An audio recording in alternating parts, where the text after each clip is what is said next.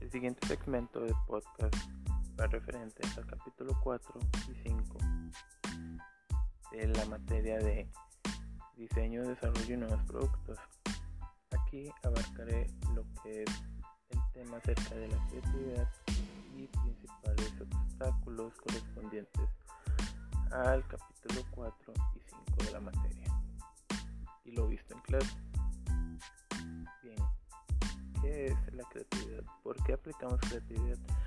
La creatividad se aplica por la simple razón de una congruente integración de ideas y propuesta de la misma para ser llevada a la realidad. La creatividad es más un cuadro de significados distintos.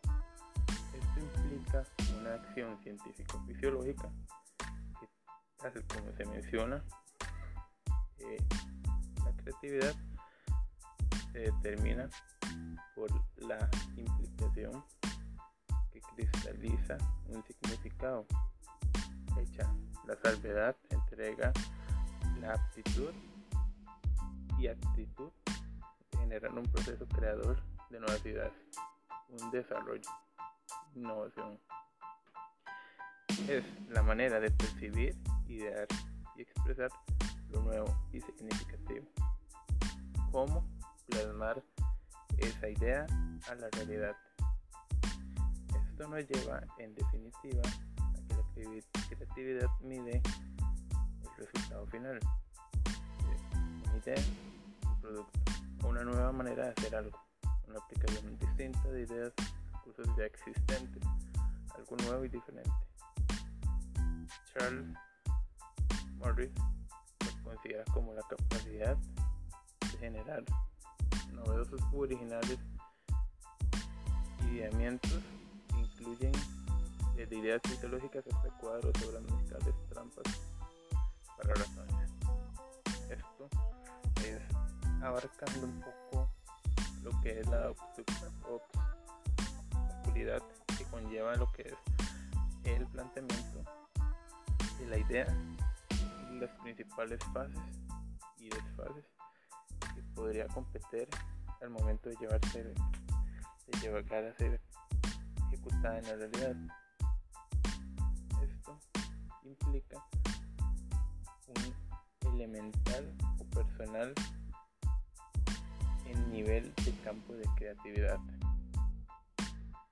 compitiendo en un nivel inferior y superior, siendo un resultado que conduce a algo nuevo, diferente, que no existía antes, que puede ser un sistema, producto o solución a un problema.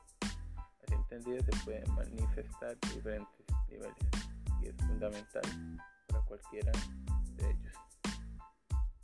¿Qué es un obstáculo? Se puede entender por obstáculo hacia la creatividad todos aquellos factores que nos impiden enfrentar cambios o lanzar ideas convirtiéndose en verdaderos frenos de la creatividad, tanto en el plano personal como en el organizacional. Estas ideas son una representación plasmática de rutina y presa experiencia, cultura y educación, apego, temor y miedo al ridículo. Que esto compete lo que es entre ellos el ámbito individual.